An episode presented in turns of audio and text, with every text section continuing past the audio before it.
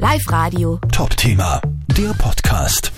Einen Herzschrittmacher kennen wir, einen Zungenschrittmacher haben wir vielleicht noch nie gehört, also zumindest geht's mir so. Hallo bei Live Radio am Dienstag.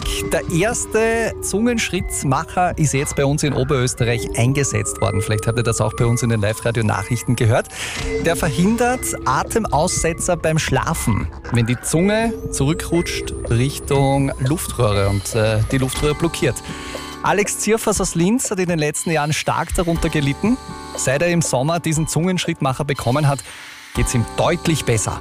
Ich kann dadurch besser schlafen. Ich, das Schnarchen ist zu 90 Prozent weg und es ist ruhiger. Ich wache morgens ausgeschlafen auf. Wunderbar. Der Zungenschrittmacher wird, ähnlich wie beim Herzschrittmacher, im Brustbereich eingesetzt und durch spezielle Elektroden mit der Zunge verbunden, erklärt Oberarzt Maximilian Hartl vom Ordensklinikum in Linz.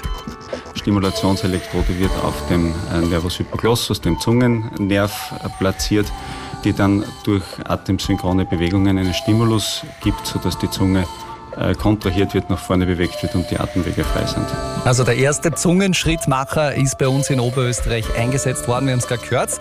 Den Patienten geht es damit wunderbar. Wahnsinn, was die Medizin schon alles kann.